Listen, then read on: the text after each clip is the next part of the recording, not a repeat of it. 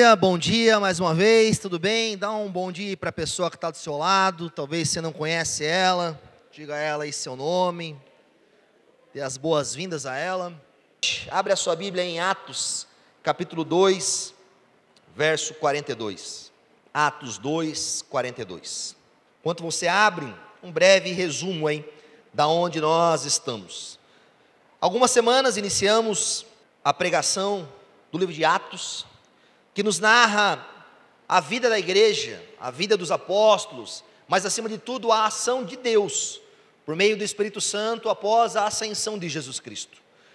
Aqueles homens continuaram se reunindo, Deus então derramou a promessa sobre eles, o Espírito Santo, que era predito, prometido desde os profetas do Antigo Testamento. Aqueles homens então são capacitados, são cheios do Espírito Santo, sinais e maravilhas acontecem. Na semana passada, nós conversamos aqui sobre a primeira pregação. Pedro, após ser cheio do Espírito Santo, junto aos outros apóstolos e aos 120 que estavam no cenáculo, Pedro toma a frente, se levanta diante da multidão e prega. Pedro prega um sermão bíblico, cristocêntrico, apontando para Jesus, falando que Jesus era o rei, o Messias, aquele que era a promessa dos profetas, aquele que aqueles homens deveriam esperar. E Pedro aponta o problema: olha, esse Cristo, esse Messias que Deus enviou, vocês o pregaram numa cruz. Aqueles homens tomados de uma consciência de pecado, porque o Espírito Santo nos convence, convenceu eles, eles perguntaram a Pedro: que faremos? E Pedro então conduz eles ao arrependimento e ao batismo. O arrependimento, para eles demonstrarem a mudança de atitude e se sujeitarem ao senhorio de Jesus, e ao batismo, para eles apresentarem isso vividamente diante da comunidade, diante de Deus, com a demonstração pública da fé e da aliança deles. E no verso 41, diz que os que aceitaram a mensagem foram batizados e naquele dia houve um acréscimo de cerca de 3 mil pessoas. Vamos lá, meu povo, vamos tentar mergulhar um pouco nessa história, antes de eu ler o texto dessa semana. Imagine, nós estamos aqui em cerca de 100, cento e poucas pessoas. Eles eram 120 pessoas, o texto bíblico nos diz. Os apóstolos, mais algumas pessoas, que se reuniram durante 50 dias, após a ressurreição de Jesus. Durante 40 dias, Jesus apareceu a eles algumas vezes, conversou com eles, instruiu a eles, orientou a eles, deu a grande comissão a eles para que eles pregassem o Evangelho em nome de Jesus, mas pediu para que eles aguardassem. E eles obedeceram, eles aguardaram. E aí então foram capacitados pelo poder do alto, pregaram, e o que aconteceu? Aconteceu o que Jesus havia dito para eles: que pessoas iriam se converter que pessoas iriam ser salvas, que Pedro ia realmente ser um pescador de homens. Aquilo ia ser evidente, aquilo aconteceria. E imagina que, presta atenção, imagina que nós hoje aqui, cerca de 100, cento e poucas pessoas, tivéssemos um acréscimo de 3 mil membros. Imagina lá fora encostando os ônibus agora, não os do Cruzeiro e do Atlético. Os ônibus de um monte de pessoa que ouviu pela primeira vez do Evangelho e se achegaram a nós. Quer dizer, a gente perde um pouco dessa realidade do contexto. Não eram pessoas que conheciam o Evangelho, que viviam numa nação judaico-cristã, que eram similares, que haviam ouvido a vida toda sobre Jesus. Não, não, não. Pessoas de todas as línguas, de todas as raças, de todas as nacionalidades. Você lembra lá em Atos? Nos diz que tinha os persas, os romanos, as pessoas de Creta, da Mesopotâmia, de todos os lugares. Várias dessas pessoas receberam a mensagem. O que nós faríamos? Acho que a gente ia sair correndo, alguns de nós. Não é verdade? Pastores, um é arrastão. Meu irmão, são 3 mil novos membros, da noite para o dia. Quando chega 10, 15 aqui, a gente já fica meio sem saber o que fazer. Imagina 3 mil novas pessoas, neófitos, novos na fé, sem nenhuma vivência da vida cristã, tudo novo. Como que aqueles homens viveram a partir disso? Como que a igreja se estabeleceu? Como que aquilo se tornou palpável, acessível? Como que a igreja deu seus primeiros passos? Como que a igreja se estabeleceu? Como que eles viveram a igreja em Atos? É isso que o texto vai narrar para nós hoje. E quando nós lemos esse texto, nós devemos trazer a nossa compreensão que esse é um padrão. Que isso não é uma coisa tipo fora da curva. Tipo assim, meu Deus, eles fizeram. Não, não, isso era a vida básica cristã. Era o comum, era o cotidiano, era a vida da igreja, que eles viviam e que, se Deus permitir, nós possamos viver também. Amém? Vamos ler o texto? Após então esse acréscimo de cerca de 3 mil pessoas, o verso 42 nos diz: Eles se dedicavam ao ensino dos apóstolos e à comunhão, ao partir do pão e às orações. Todos estavam cheios de temor. Muitas maravilhas e sinais eram feitos pelos apóstolos.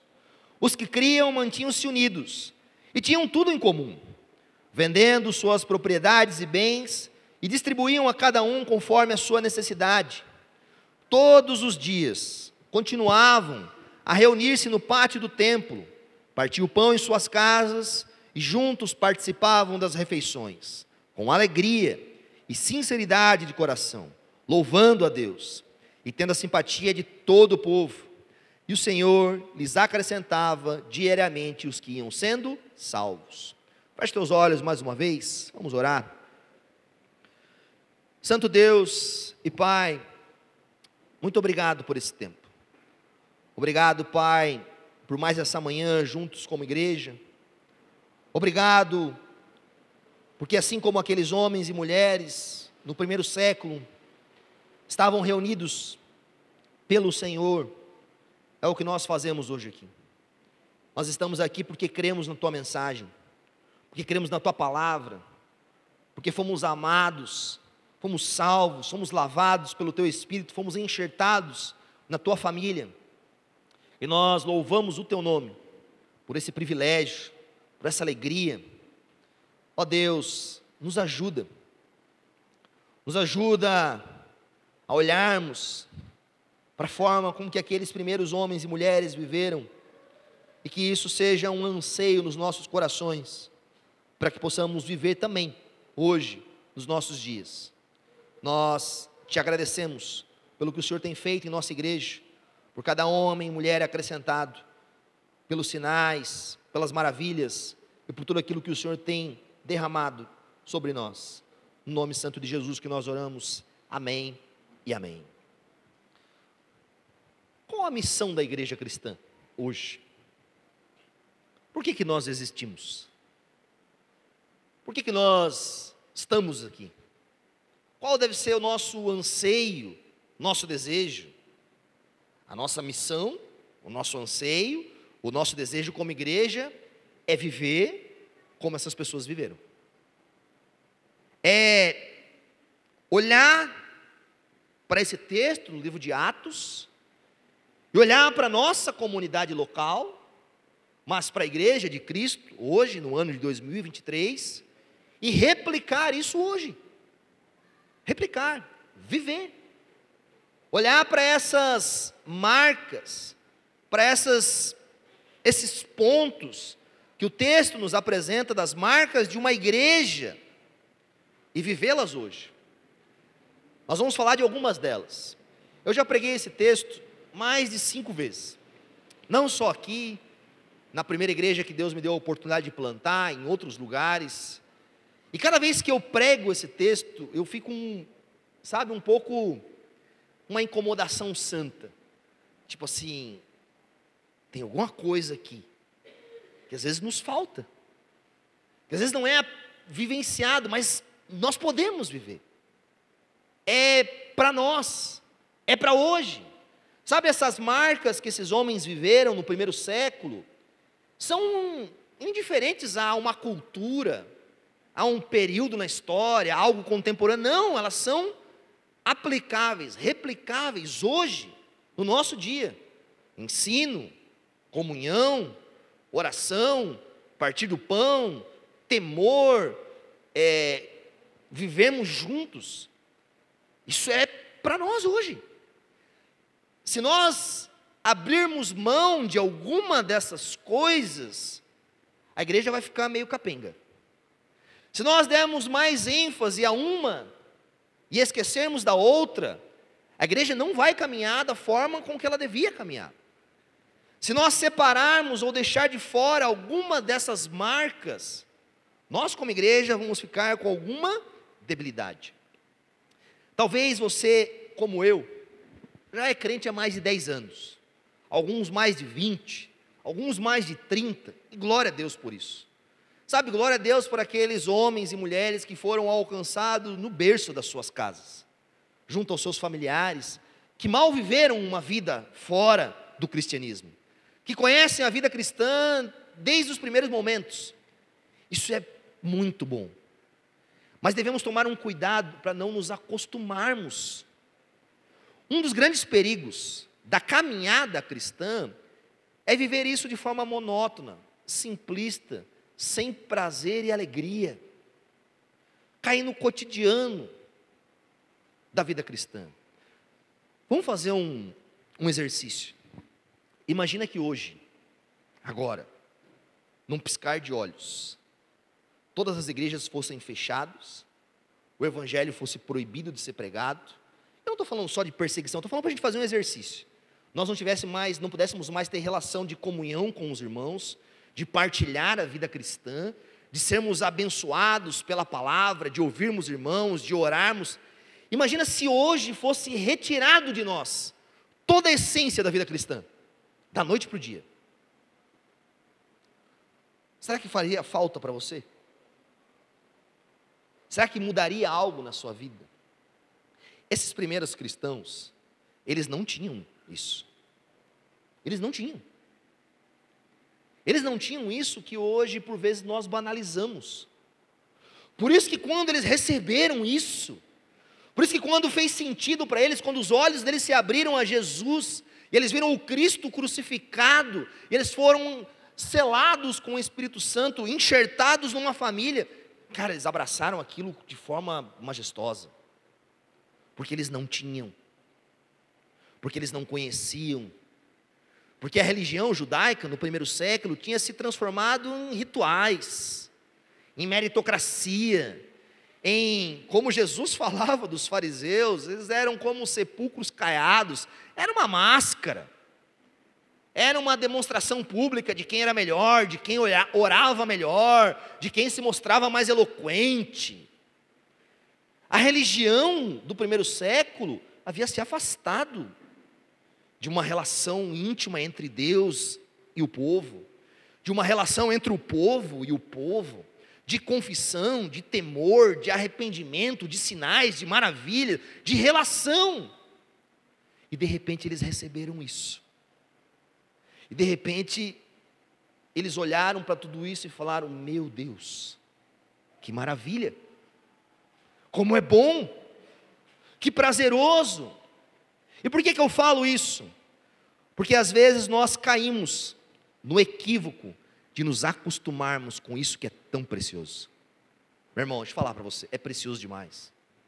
É precioso demais ter alguma pessoa que te discipula, que você está num grupo pequeno, que você vem a algum lugar, que nós cantamos juntos, que alguém pode ouvir o seu coração, que alguém pode orar por você, que Cristo é manifesto diante de nós. Nós ouvimos os testemunhos dos irmãos, tem pessoas se convertendo, tem pessoas sendo transformadas. Isso é maravilhoso demais, isso é muito precioso.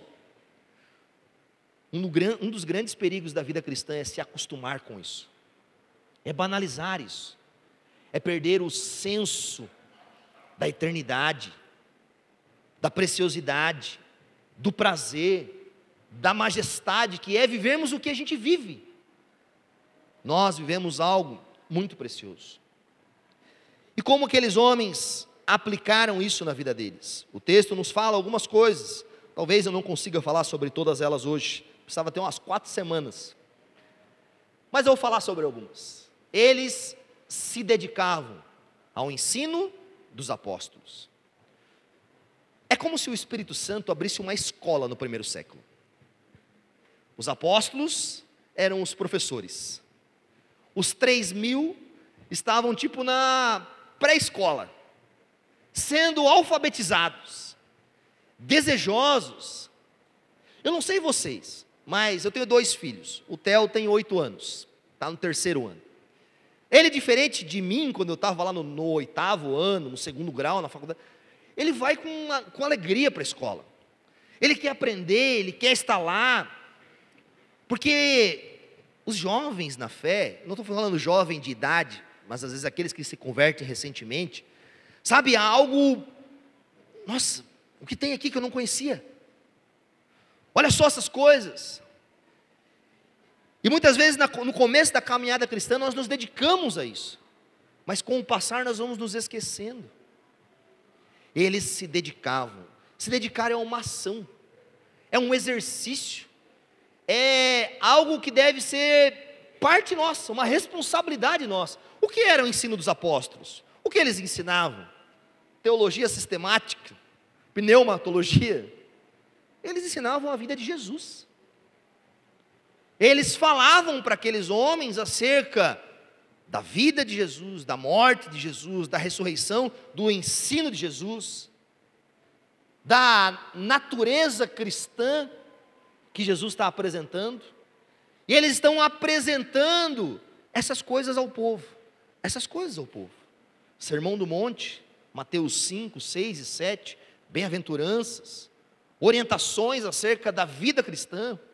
Aquele povo precisava disso, e Jesus tinha orientado os discípulos a isso. Na grande comissão, tinha enviado para que eles fizessem discípulos, batizassem e ensinassem a obedecer a tudo o que eu lhes ordenei. Era simples, não tinha muita firula. É ensinar o que Jesus ensinou. É falar sobre Jesus, falar sobre a morte, a ressurreição, a descida do Espírito Santo, o que está acontecendo agora.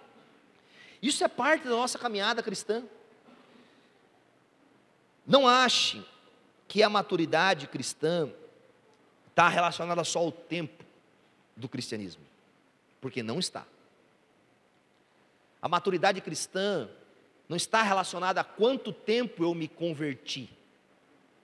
Não é sobre isso. Mas é quanto tempo eu não perdi o coração de estar cada dia próximo ao Senhor. Eu quero mais o Senhor. Eu desejo conhecer mais o Senhor. Eu ainda não sei, eu ainda não conheço, eu ainda preciso, eu ainda sou um neófito, eu ainda preciso conhecer mais. A maturidade cristã está muito mais ligada a esse anseio, a esse desejo de querer se alimentar todo dia do que achar que você está cheio. Sabe por quê? Porque quando Jesus foi perguntado acerca da vida eterna, Jesus respondeu: Mestre, sobre a vida eterna, eles perguntaram: a vida eterna é esta, que conheçam a Deus e aquele que ele enviou. Ou seja, a vida eterna é um exercício de conhecermos a Deus. Quanto tempo a gente vive a vida eterna? Não sei. Mas eu sei de uma coisa: a vida terrena é muito curta. É como um sopro. Então não pense que 5, 10 anos, 20, 30 anos dedicados a conhecer um pouco do Senhor é tudo que o Senhor é. O Senhor é muito mais, cara. De verdade. Não estou falando isso com. Estou falando isso com um senso de humilhação. O Senhor é muito maior, é infinito, é majestoso. Nós somos finitos, nós somos limitados. O nosso pensamento, meu irmão, a gente não sabe, nem se vai chover amanhã ou vai dar sol. Deus é maior. Deus tem mais. Sabe, cada dia que a gente se debruça nas Escrituras, com um exercício de dedicação e esforço, nossos olhos se abrem. Nós somos preenchidos com algo que anteriormente nós não tínhamos. Uma igreja cristã, uma das marcas principais da igreja cristã é se dedicar ao ensino.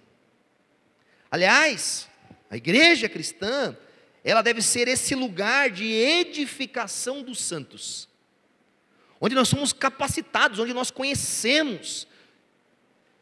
Quer saber se a sua igreja, eu não estou falando só sobre daqui, mas isso para um diagnóstico nosso, se isso é visceral na nossa vivência, sabe se a cada culto, se a cada reunião você sai encorajado, sabe, você sai tipo, nossa, aprendi algo novo, não, olha só que maravilha, você sai, sabe, com anseio de conhecer mais o Senhor, você sai motivado, ou às vezes você sai até envergonhado, pensa, meu Deus, nem sabia disso ainda, isso é parte, sabe, muitos irmãos começam bem a caminhada, e às vezes no começo da caminhada, é natural que a gente não saiba quase nada, eu lembro quando eu me converti, não sabia a diferença de Antigo Testamento de novo. Pediam para mim abrir a Bíblia em Abacuque. Eu falava, Aba quem?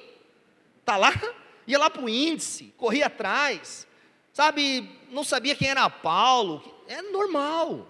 Mas não é normal passar 10 anos da caminhada cristã e a gente não conseguir abrir a Bíblia no livro.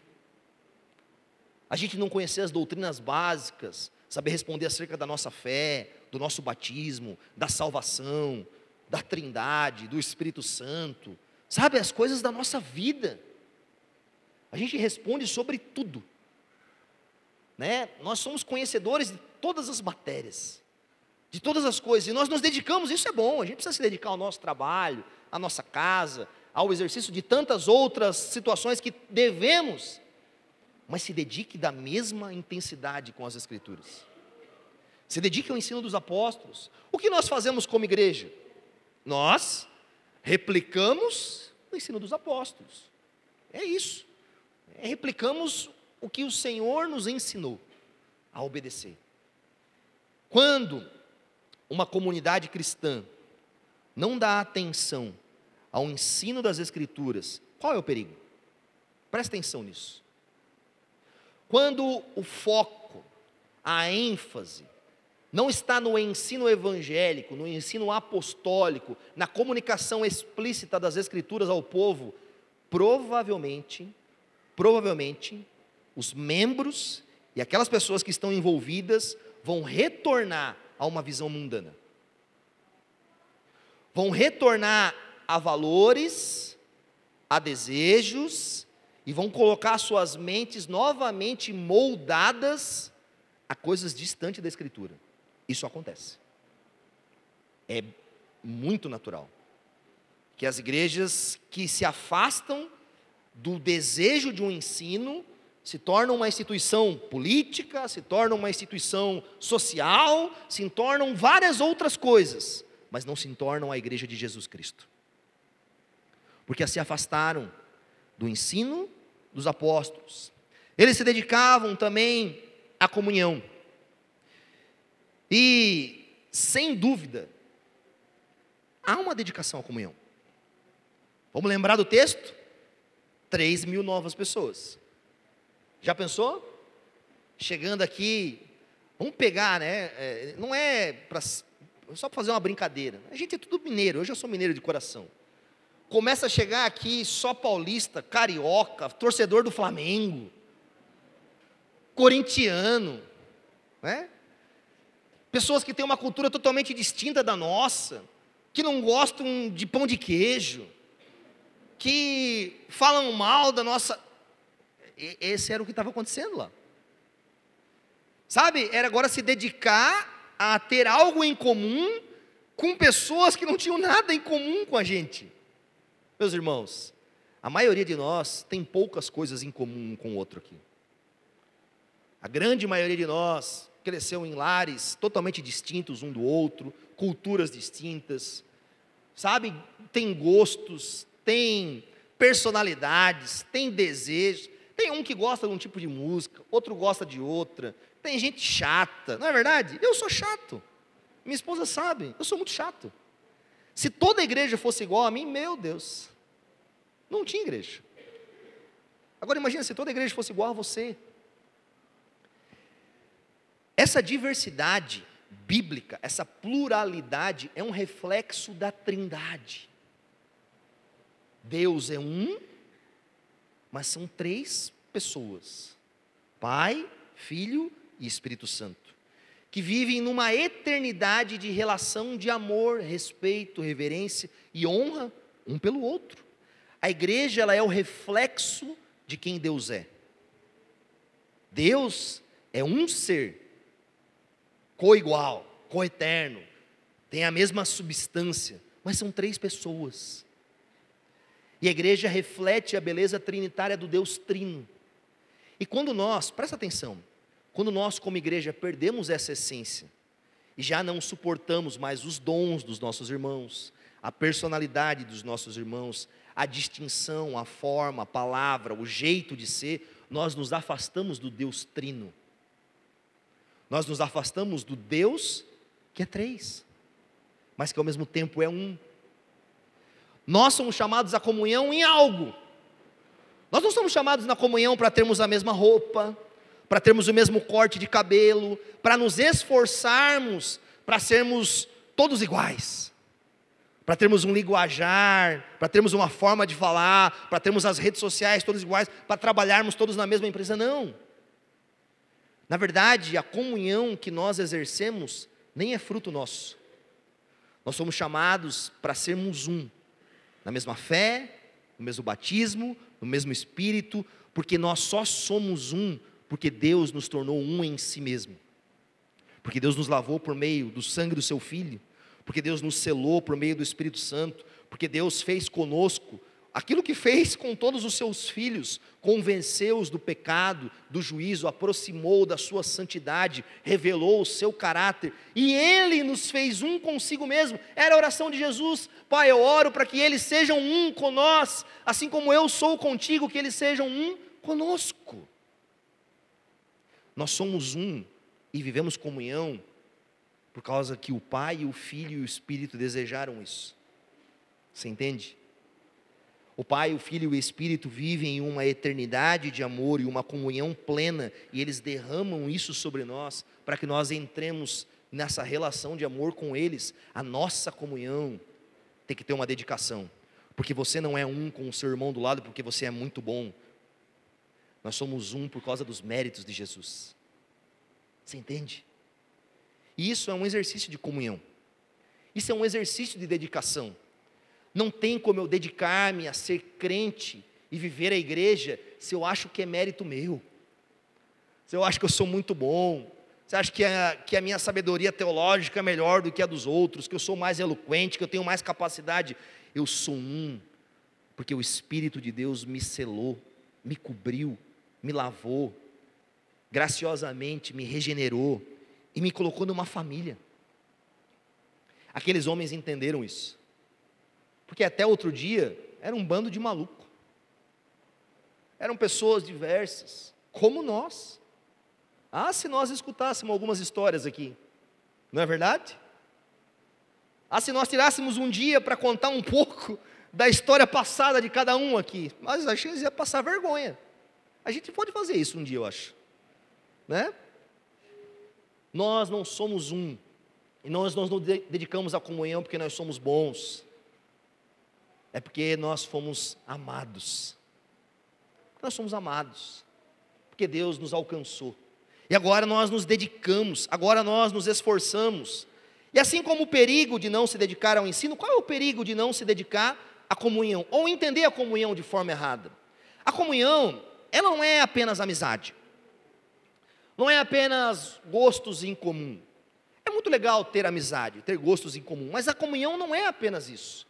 Qual é o perigo de eu olhar de forma equivocada a comunhão e por vezes não compreendê-la e me isolar? Qual é o perigo? O perigo é que na caminhada cristã, se nós nos isolamos, se nós não nos permitimos abrir nosso coração, comungar, conhecer as pessoas, nos relacionar, a nossa caminhada de fé vai ser mais difícil. Porque a fé cristã é um exercício de comunidade e não um exercício de individualidade. A individualidade, nesse sentido de não depender dos outros e não desejar estar com os outros, não vai sustentar a tua fé viva. Muito pelo contrário o desejo de se isolar e de não ter comunhão com os irmãos, vai sepultando a tua fé. Eu falo isso com experiência. Nós devemos desejar, e isso é um exercício, isso é intencional. Isso não é porque só eu acho que é legal, é bonito, não, é porque a primeira igreja viveu assim, e a igreja comunhão, é, a igreja cristã cresceu na comunhão, eles se dedicavam ao partir do pão e às orações. Nós celebramos a ceia hoje aqui. Por que, que é importante nós nos dedicarmos à ceia, ao partir do pão, a exercermos essa, esse, esse momento? Eu estava lendo um texto essa semana falando sobre isso, e o autor falou algo que eu fiquei até um pouco mexido. Ele falou assim: muitas igrejas pregam o evangelho só no dia de ceia. Porque as pessoas se afastaram. E a ceia é uma lembrança contínua. Uma lembrança de que Jesus morreu por nós. De que ele entregou o seu corpo em nosso favor, de que ele verteu o seu sangue, de que ele sacrificou-se, Jesus em nosso favor. Quando nós deixamos de ter uma compreensão clara desse momento que Jesus instituiu para nós como igreja, muitos deixam de trazer para o centro da sua espiritualidade o motivo que os salvou. E provavelmente, quando o evangelho começa a ser diluído, a nossa espiritualidade começa a ser vivenciada no que? Na nossa meritocracia, na nossa força. A ceia, que por vezes, sabe, a gente, às vezes eu coloco alguns vídeos aqui, que a gente vê Jesus sendo martirizado, chicoteado, crucificado. A ceia é uma lembrança contínua que Deus trabalhou por nós, que Deus enviou o seu Filho, que Deus se sacrificou, que a nossa fé não é sustentada no nosso esforço, mas que a nossa fé está sustentada na obra do Cristo crucificado. E se nós não trazermos à memória isso constantemente, daqui a pouco, a gente acha que o exercício da nossa fé é se a gente canta bem no louvor, é se a gente vem no culto todo domingo, é se a gente faz bom exercício das nossas atividades. A nossa fé, ela é uma lembrança da obra de Cristo. A nossa fé está sustentada lá. E essa deve ser um exercício que a igreja faça continuamente. Eles se dedicavam às orações. E eu falei isso ontem no culto, vou falar hoje. Isso é uma coisa que eu acredito que nós, como igreja, temos que ter um, um cuidado. Por quê? O que é a igreja? O que é? O que a igreja faz nessa terra? O que nós somos? Nós somos um novo povo. Nós somos agora uma família, filhos de Deus, cidadãos do reino de Deus. Nós somos chamados da morte para a vida. Fomos inseridos. Paulo vai falar que agora nós já somos abençoados nas regiões celestiais. A igreja é uma conexão entre o céu e a terra. É como uma placa de trânsito que liga um lugar ao outro. E nós estamos nesse ambiente, e as orações é o que trazem à nossa memória que não somos só daqui, que nós já somos de lá, que ainda nós estamos, não estamos lá, mas um dia iremos, mas o nosso Senhor já está lá, e Ele fala conosco de lá, e há essa ligação entre céu e a terra, e por vezes nós nos tornamos muito racionais, não racionais MCs, beleza? Racionais. Sabe, nós nos tornamos pessoas, cara, que enxergam tudo e falam, ah, minha mão faz, eu faço, isso aqui, esse aqui é o caminho, esse aqui é o que lá. Nós precisamos compreender que aquilo que a gente faz como igreja é impossível.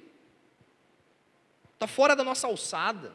É mais do que nós temos capacidade, de que o nosso braço não converte ninguém de que as nossas palavras, se não for por meio do Espírito Santo, vindo do céu para a terra e transformar as pessoas, em vão falaremos. Nós somos o vaso. O que preenche o vaso é o que veio de outra realidade, de outro ambiente. E nós vivemos uma vida de espiritualidade por meio da oração. Nós devemos depender mais dos recursos de Deus do que dos nossos recursos humanos. Quando a igreja se dedica muito aos seus recursos humanos, à sua eloquência, à sua sabedoria, à sua racionalidade, e começa a abandonar ao Senhor, nós perdemos a essência disso. Nós somos uma comunidade entre dois mundos. Nós somos um povo entre dois mundos, com os pés na terra e com o coração no céu. Esses somos nós. E a gente não pode esquecer disso. Sabe, quando nós abandonamos a oração, quando nós negligenciamos isso, as orações, nós perdemos essa realidade. Muitas vezes isso nos torna secos, duros. Olha para o livro de Atos, nós vamos estudá-lo aqui ó, acerca das próximas semanas. Meu irmão, é, os apóstolos orando e treme o lugar, e eles orando e envia Paulo e Barnabé, e eles orando e Pedro é solto, e Paulo orando e Pedro orando, e vem um sinal do céu. Quem orientou aquelas pessoas? Foi o Senhor. Nós não somos uma comunidade do Fabrício, do Lipão, da Onda Dura. Nós somos uma comunidade do Deus do universo, que fala, que se relaciona, que mexe nos nossos corações, que nos toca no íntimo, que por meio do Espírito Santo nos conduz, nos retém, nos orienta, diz vá, diz fica. Nós precisamos confiar nisso. Se os nossos passos não tiverem alicerçados com os passos do Senhor, em vão trabalharemos. Vamos gastar tempo. E deixa eu falar para você, como pastor, quantas vezes eu já gastei tempo. Sabe, de olhar para as circunstâncias e falar, não, está tudo certo. Eu já contei, dois mais dois é quatro, é assim, vai dar certo, já fiz, já sei como é que é, já tive essa experiência, meu irmão. Isso não é vida com Deus. Vida com Deus é confiar no Senhor, orar a Ele, buscar Ele. Fala, Senhor, a gente não vai se você não for conosco. Senhor, eu não quero tomar essa decisão se o Senhor não me auxiliar e eu não olhar nas tuas escrituras e o teu Espírito Santo não me auxiliar com isso. A vida cristã é dependermos do Senhor. Vamos em frente. Está calor, né? Todos estavam cheios de temor. E isso é algo muito importante. Todos estavam cheios de temor, e muitas maravilhas e sinais eram feitos pelos apóstolos. Da onde nasceu o temor naquele povo? Da onde nasce o temor no nosso coração? Por que eles estavam cheios de temor? Porque o temor vem do conhecimento do Senhor. Eles conheceram Jesus Cristo. Eles compreenderam que Jesus Cristo era o Senhor, era o Messias, era o filho do Deus vivo, era aquele que havia ressuscitado, havia sido elevado aos céus. Pedro pregou sobre isso a eles. O temor nasce de uma santa reverência de quem é o nosso Senhor. Não há genuíno temor se não há senhorio de Jesus Cristo. Sabe, se não há uma reverência, um respeito, uma dignidade, uma honra de quem Deus é de como Deus se manifestou, da obra de Deus em nosso favor, por meio do nosso Filho. Eles estavam cheios de temor, porque conheciam o verdadeiro Deus. E muitas maravilhas e sinais eram feitos pelos apóstolos. Aqui algumas coisas, de forma breve. Primeira coisa, existem sempre dois extremos na igreja. Quais são os dois extremos? Não acreditar nos sinais, né? Olhar e falar, não, não tem mais milagre, não tem mais. Ser esse extremista, de não crer né, na obra do Senhor ainda hoje. O outro extremo é querer fabricar forçadamente, é inventar, né, fazer campanhas. Ah, amanhã vai ser a noite do milagre. Eu já estou determinando. Nós vamos vir para cá e vamos fazer. Não que Deus não faça, mas isso não está na nossa mão. Você entende? Quem fazia os sinais e maravilhas? Era o Senhor. Isso é obra de Deus. Qual é o cuidado entre os dois extremos? Presta atenção nisso. Compaixão. Deixa eu repetir para você. Compaixão. Compaixão. Sinais e maravilhas são realizados em meio ao povo de Deus quando o povo vive com compaixão pelos doentes, pelos enfermos, pelos perdidos, pelas pessoas com dificuldade, pelo órfão, pela viúva, quando o nosso coração se assemelha ao coração de Jesus, que quando viveu na terra, olhava para aquele povo e olhava, cara, eles são como ovelhas sem pastores. Nós precisamos cuidar deles. Nós precisamos alimentar eles. Jesus sentia a dor do povo. Por vezes nós não vemos milagres, porque nós perdemos o sentimento da dor do povo.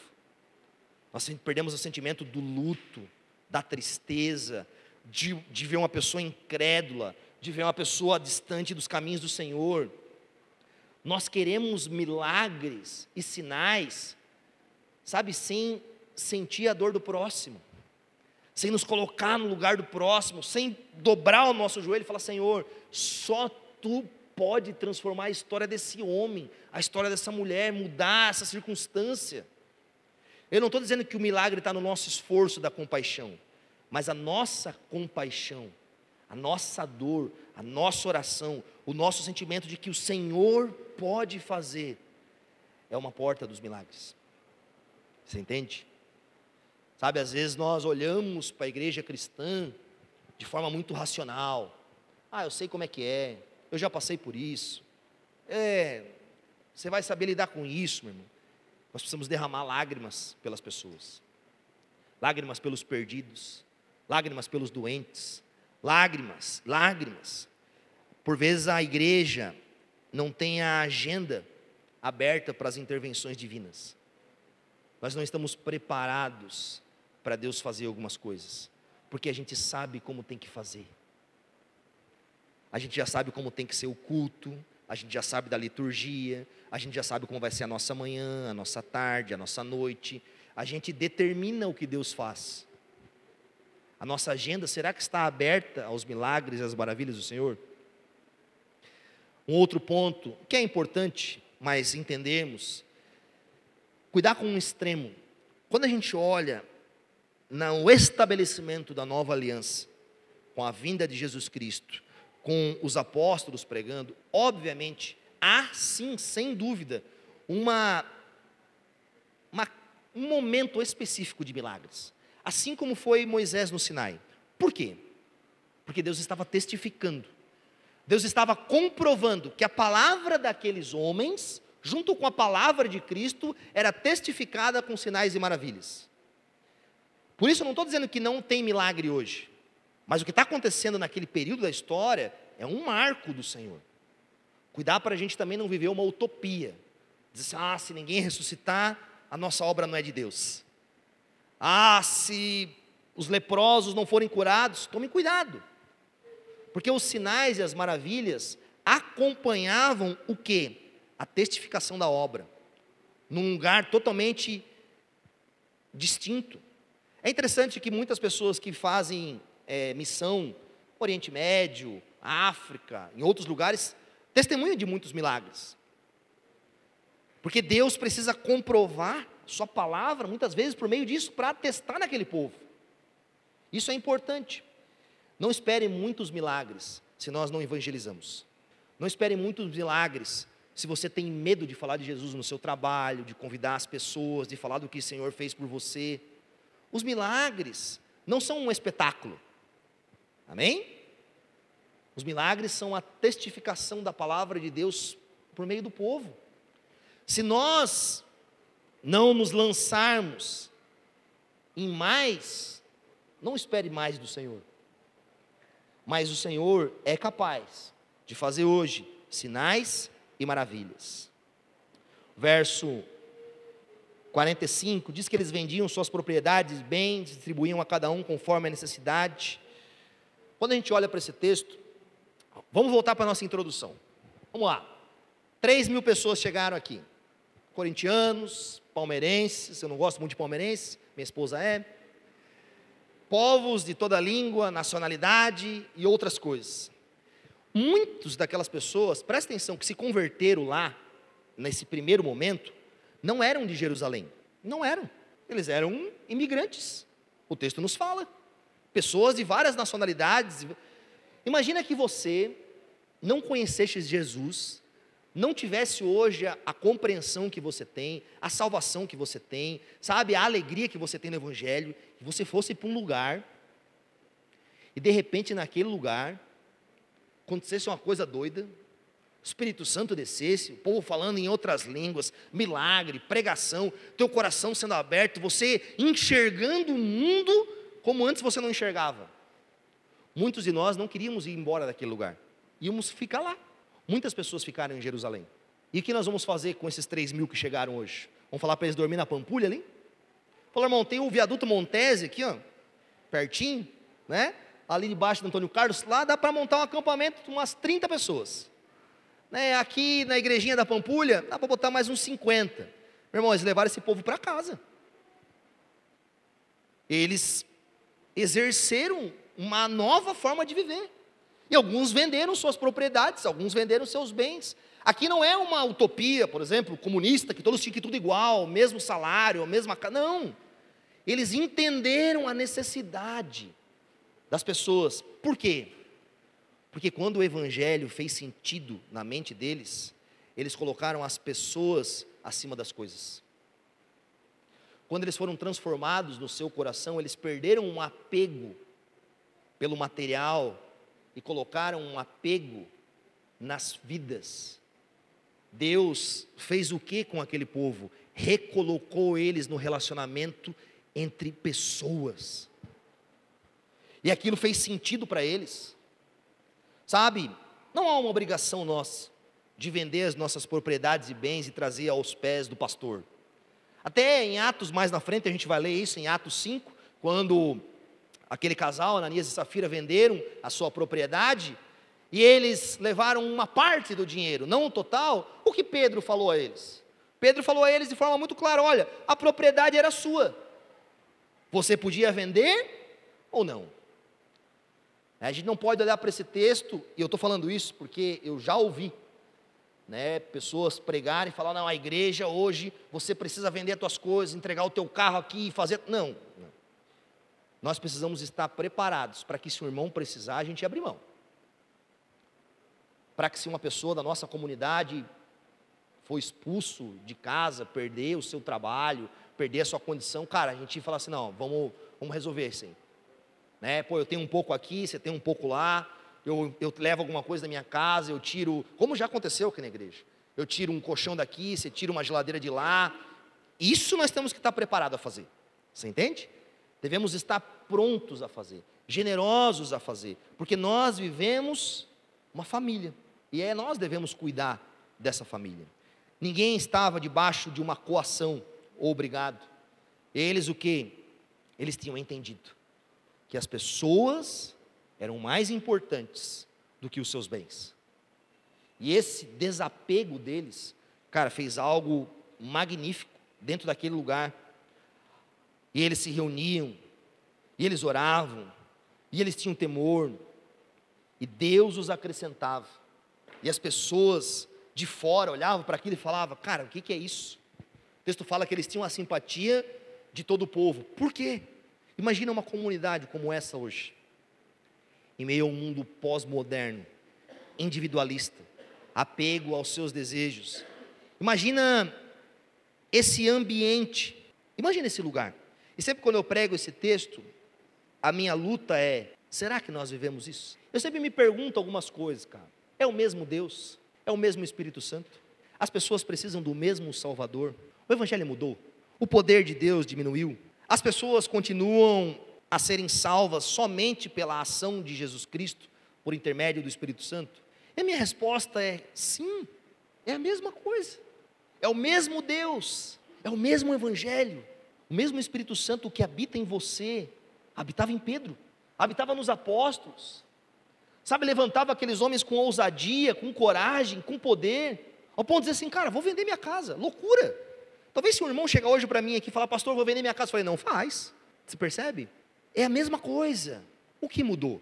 Se isso é verdade, se eles viveram isso, por que, que por vezes nós não encontramos uma comunidade similar a essa no nosso século? Por dois motivos. Primeiro motivo, nós nos esquecemos quem é o dono da igreja. Nós nos esquecemos de quem está por trás disso. Jesus, quando monta a sua igreja, ele fala aos discípulos: Eu edificarei a minha igreja e as portas do Hades não poderão detê-las. Onde Jesus está hoje? Foi dar um passeio?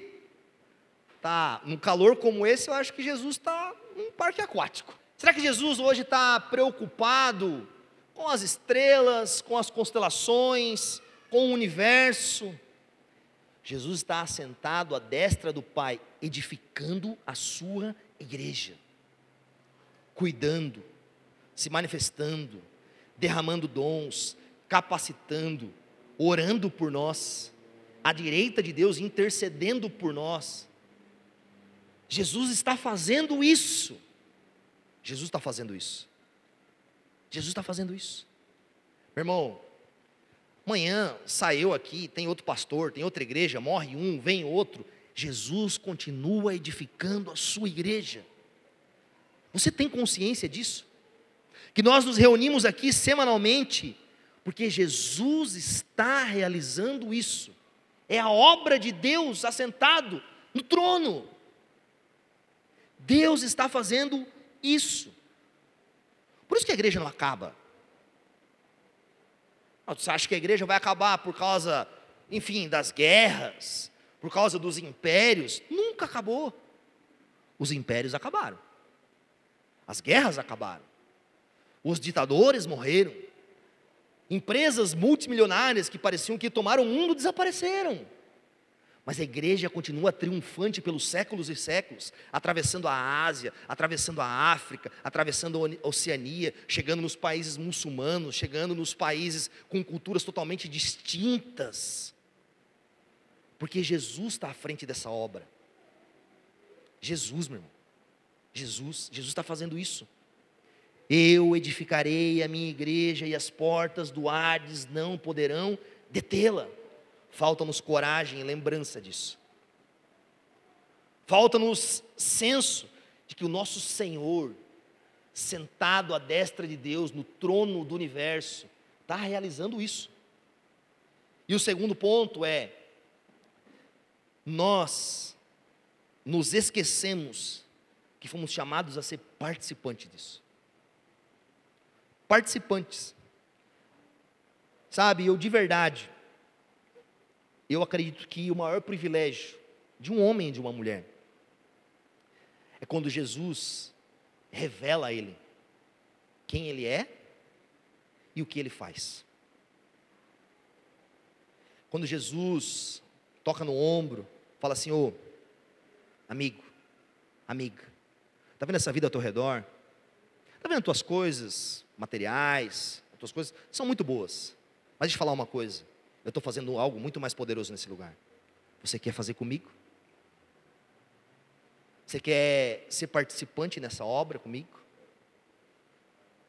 Sabe os teus dons e os teus talentos que eu te dei? Não foi para que você fosse só um homem e uma mulher muito bem sucedido. Parabéns pelo seu sucesso. Mas existe um sucesso, que é o sucesso do meu pai, que é muito maior sobre isso. Os teus dons e os teus talentos devem ser utilizados nisso. Sabe quando começa a fazer sentido aquilo que a gente viveu a vida toda? As lutas que nós tivemos, as quedas que tivemos, os pecados que fomos. Sabe quando a gente começa a perceber que, cara, tinha um propósito em tudo isso? Sabe, a minha vida não foi em vão, não é sem sentido, não é só acordar, trabalhar, comer, fazer isso, acordar, trabalhar, comer. Não é só isso. Aliás, uma pessoa que não consegue compreender isso, um dia ela se vai, vai se deparar com o reino glorioso do Senhor e vai perguntar: Meu Deus, perdi a minha vida vivendo sem isso. Vai olhar para a majestade do Senhor, para a manifestação da Sua glória, sabe, para o Deus retornando e tomando aquilo que sempre foi seu, e vai dizer: o que eu estava fazendo com a minha vida? O que eu estava fazendo? A nossa igreja não é perfeita, mas a igreja que você quer, é a igreja que você deve ser, cara. Sabe, se esforce. Acredito que todos nós deveríamos acordar pela manhã orar ao Senhor, falar: Senhor, eu tenho muitas dificuldades, eu tenho muitas lutas, mas se eu estou aqui vivo respirando, e a palavra me fala que aquele que, que respira, que louve ao Senhor, como eu posso servir ao Senhor nesse dia? Sabe como eu posso servir ao Senhor? É por meio da minha igreja? É por meio da comunidade onde eu estou? É no meu trabalho? É no meu ambiente? Como eu posso entregar a minha vida hoje ao papel que o Senhor deseja de mim? A igreja de Cristo triunfará. Triunfará. Eu tenho certeza disso. Eu não quero entregar a minha vida a algo que não triunfará. Eu não quero sustentar a minha vida em algo que um dia vai desaparecer. Eu quero colocar o meu coração, os meus dons, os meus talentos, o meu sentimento, a minha emoção, a minha eloquência, a minha racionalidade, o meu intelecto, tudo aquilo que Deus constituiu como pessoa. Falar, Senhor, isso é para você. Isso é para você. Feche teus olhos no seu lugar. Ó oh, Deus, nos ajuda.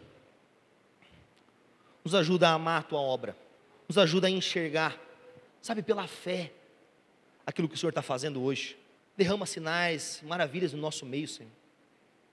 Mas que isso não seja uma necessidade para nós servir o Senhor.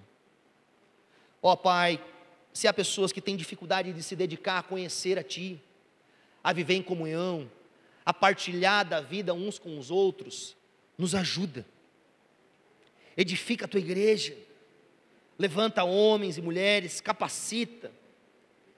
Senhor, livra-nos de chegarmos ao fim da nossa vida e ver tudo aquilo que construímos virar pó. Revela-nos o teu filho precioso, como rei soberano, como digno de louvor e glória, como aquele que deve ser adorado, seguido, nos leva à obediência a Ele, ao amor, nos leva a servir a nossa igreja com os nossos dons, com os nossos talentos, com o nosso esforço. Levanta, Pai, homens, pastores na nossa igreja. Levanta mulheres, Senhor, que demonstram que a maternidade, a vida no lar, não é em vão. Nos leva a amar a tua palavra, Senhor. Nos leva a dar mais valor para a tua palavra do que para as coisas do mundo. Nos leva a obedecer o Senhor com tudo que somos. Porque nós temos a consciência de que nada disso será desperdiçado. Nós oramos para a tua honra e para a tua glória, no nome santo de Jesus. Amém e amém. Você já segue a Onda Dura Belo Horizonte nas redes sociais? Segue a gente lá no Instagram, é arroba Onda Belo Horizonte. Já ativa o sininho aqui para ser avisado sempre que um conteúdo novo for publicado e compartilhe com um amigo.